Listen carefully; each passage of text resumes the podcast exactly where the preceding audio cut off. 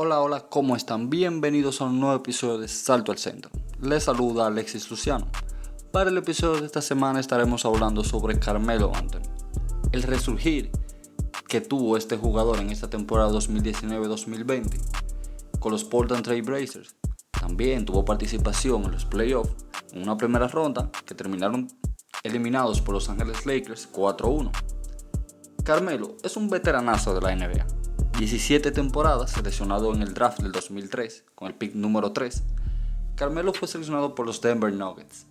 Desde el 2003, su primera temporada, hasta la temporada 2016-2017, Carmelo Anthony promedió en todas y cada una de ellas más de 20 puntos. Dos temporadas posteriores a esa, la temporada 2017-2018 y 2018-2019, fueron las dos primeras temporadas en las cuales Anthony no llegaba a promediar los 20 puntos, siendo su promedio 16,2 y 13,4 en cada una de ellas. En la pasada temporada, la última vez que Carmelo Anthony jugó antes de ponerse un uniforme de los, de los Portland Trail Blazers, solamente jugó 10 partidos con los Houston Rockets. Promedió 13,4 puntos por juego y él apenas tira, tomaba 12 intentos al aro. Pero la cosa no, no venía desde ahí. Una vez Carmelo llega a Oklahoma, cuando cambia ya de aires, de estar en Nueva York y busca cambiar el ambiente, llega a Oklahoma City. Y hay una entrevista bastante famosa, que es donde se le pregunta que existe la posibilidad de que él pueda venir de la banca con el equipo y que él piensa de eso. Bueno, la opinión de Carmelo es que él, o sea, lo que se ve que él nos deja dicho es como que quién, yo de la banca, o sea, él entendía que el nivel de jugador que él era en ese momento, en esa temporada 2017-2018, no era un jugador que merecía venir desde la banca. Quizás con toda la trayectoria, con todos los números y todo. Él entendía que no era momento de él venir de la banca. Bueno, en Oklahoma él duró solamente una temporada, promedió 16.2 puntos por juego y lograba su porcentaje de campo más bajo en su carrera, 40,4%.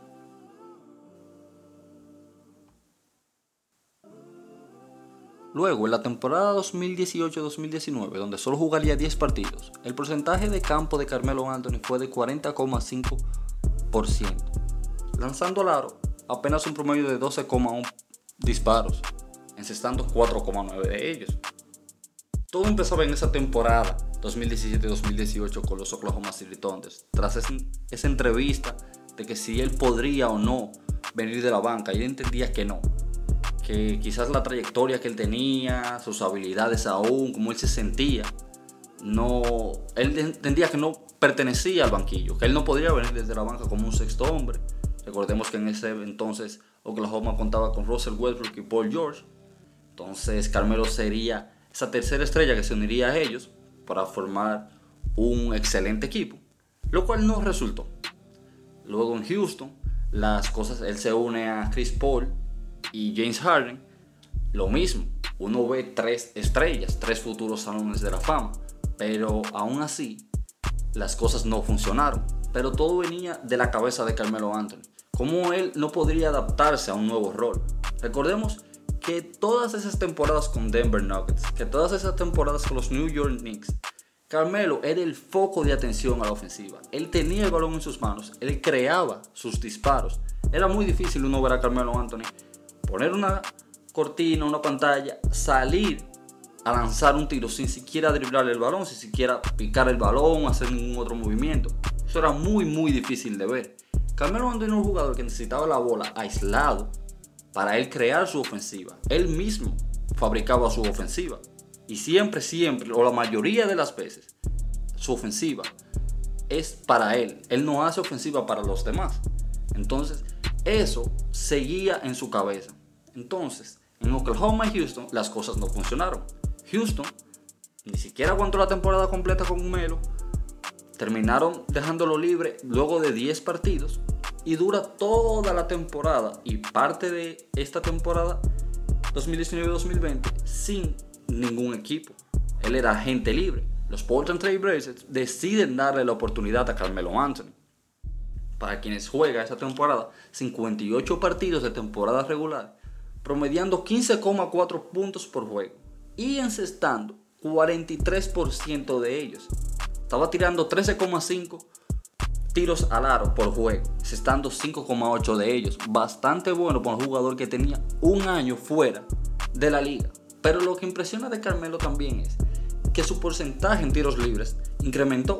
Él venía de dos temporadas tirando 76% y un 68%.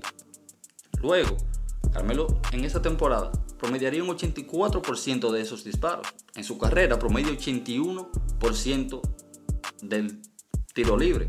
Algo bastante bueno. Y él va mucho a la línea, es un jugador que además de que tiene un buen tiro a media y larga distancia, es un jugador bastante aguerrido, bastante fuerte, un fajador debajo del aro. Y realmente lo compensa bien con esos viajes a la línea del tiro libre al encestar esos tiros libres. También otra cosa que influyó bastante es que él estaba, empezó a entender su rol. Con los Portland Trail Blazers teniendo a Damian Lillard como su figura principal a la ofensiva y luego un CJ McCollum, entonces Carmelo le resta una vez más por tercera temporada consecutiva le van a faltar minutos para él tener el balón en la mano de la manera que él quisiera. Pero aquí hay un Carmelo rejuvenecido, un Carmelo que maduró luego de ese año fuera. Carmelo aquí entiende que él, ok, no voy a venir de la banca, él, estelarizó los 58 partidos de temporada regular y los 5 de playoff que jugar los Portland Trail Blazers desde que él llegó a la organización. Pero Carmelo aquí lo que entiende es que él puede hacer daño en este equipo. Un daño que favorezca al equipo y que pueda interferir en los contrarios. Es decir, aquí Carmelo entendía que él tendría un rol al cual él tendría que adaptarse y para el cual él, en ese año que estuvo fuera, se preparó. Con los Portland Trail Blazers podíamos verlo, cómo él mismo podía poner las cortinas, salir, abrirse, ya sea de media o larga distancia, y él lanzar el balón al aro sin siquiera poner el balón en el piso o algo que no sucedía. También Portland le daba la oportunidad de que él pudiera hacer su ofensiva desde el poste como él siempre ha hecho, como él siempre le ha gustado hacer y donde él se siente cómodo. En Portland la rotación de balón no es algo que se le dé mucho a ellos, por lo menos no en esta temporada que pasó, para ellos.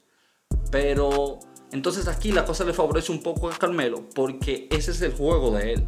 Un juego donde él se aísle y él pueda crear su ofensiva. Y él empezaba a sentirse cómodo porque además de que él estaba haciendo su juego, estaba también contribuyendo al equipo de muchísimas maneras. Podríamos ver un Carmelo Anthony que podía defender bastante bien esta temporada. Cerraba bastante bien, se veía bien físicamente. Realmente dejó una muy buena imagen. Y yo creo que eso hay que tomarlo en cuenta. Esa buena imagen que él dejó, cómo él se adaptó. Y yo entiendo que también los Portland Trail Blazers en este caso deberían volver a firmar a Carmelo Anthony. Recordemos que él llegó con un contrato no garantizado al, eh, iniciar esta temporada. Entonces, ya luego los Trail Blazers le garantizan el contrato por el resto de la temporada. Entonces, una vez ya se terminó esta temporada, él es agente libre. ¿Qué pasa con Carmelo? Él demostró que por lo menos promediando 15 puntos por juego, 15 y 16 puntos por juego, él puede durar dos temporadas mínimo, según lo que uno pudo ver de él. O sea, jugador que esté encestando el 43% de sus tiros de campo y un 38.5% de sus disparos de 3 puntos, es bastante bueno. Entonces, aquí está la opción que yo veo que le convendría a los Portland Trail Blazers. Sería firmar a Carmelo Anthony por dos años garantizarle el primer año y que el segundo año sea opción del equipo. Es decir, yo te voy a volver a dar un año para volver a probar y que tú me confirmes que tú vas a continuar de esta manera, que realmente este es el nuevo tú, que lo que tú nos mostraste en estos 58 partidos es lo que tú serás de ahora en adelante. Entonces, si es así, te garantizo luego entonces tu segundo año. Y de ahí vamos viendo cómo van fluyendo las cosas. Porque él se ganó ese derecho. Él demostró que pertenece a la liga y dejó una muy muy buena imagen realmente. Yo entiendo que se le debería dar la oportunidad y en caso de que los Trailblazers no lo vuelvan a firmar, hay muchísimos equipos en los que Carmelo Anthony podría encajar bastante bien. Recordemos que él es un veterano, tiene experiencia de playoff. Lo más lejos que ha llegado fue a una final de conferencia. Pero sí es un luchador. Es un conocedor del juego. Y esa temporada demostró que entendió su rol y que eso fue lo que lo ayudó. O sea, Carmelo Anthony año tras año, desde su temporada de novato en 2003, temporada tras temporada, él fue madurando. Pero todo como que paró en esa temporada 2016-2017, su última con los Knicks. Luego pasa a Oklahoma. Entonces aquí surge, una, surge ese estancamiento en cuanto a la madurez. O sea, él, entendía que no había manera de que él pudiera salir de la banca. Aunque empezáramos eh, trayéndote de la banca o siendo titular y las cosas no funcionaran de una u otra manera, se cambiarán las cosas. Es decir, si te voy a iniciar la temporada contigo como titular, pero veo que las cosas no me funcionan, te traigo desde la banca. Tú eres ofensiva inmediata. Porque a pesar de todo, Carmelo seguía incestando sus disparos. A una baja proporción, pero 16 puntos, 13 puntos que te promedia un jugador desde la banca es bastante bueno. Y él podría hacerlo porque él iba a ser el foco de esa segunda unidad. Entonces entiendo que realmente él pertenece a la liga. Una oportunidad nuevamente no estaría de más. Realmente creo que sí se la ganó. Y creo que lo volveremos a ver la temporada que viene. Si no con los Portland Trail Blazers, con cualquier otro equipo de la liga. Ya para finalizar, darle las gracias por escuchar una vez más Salto al Centro.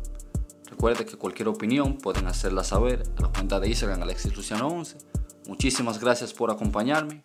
Hasta la próxima.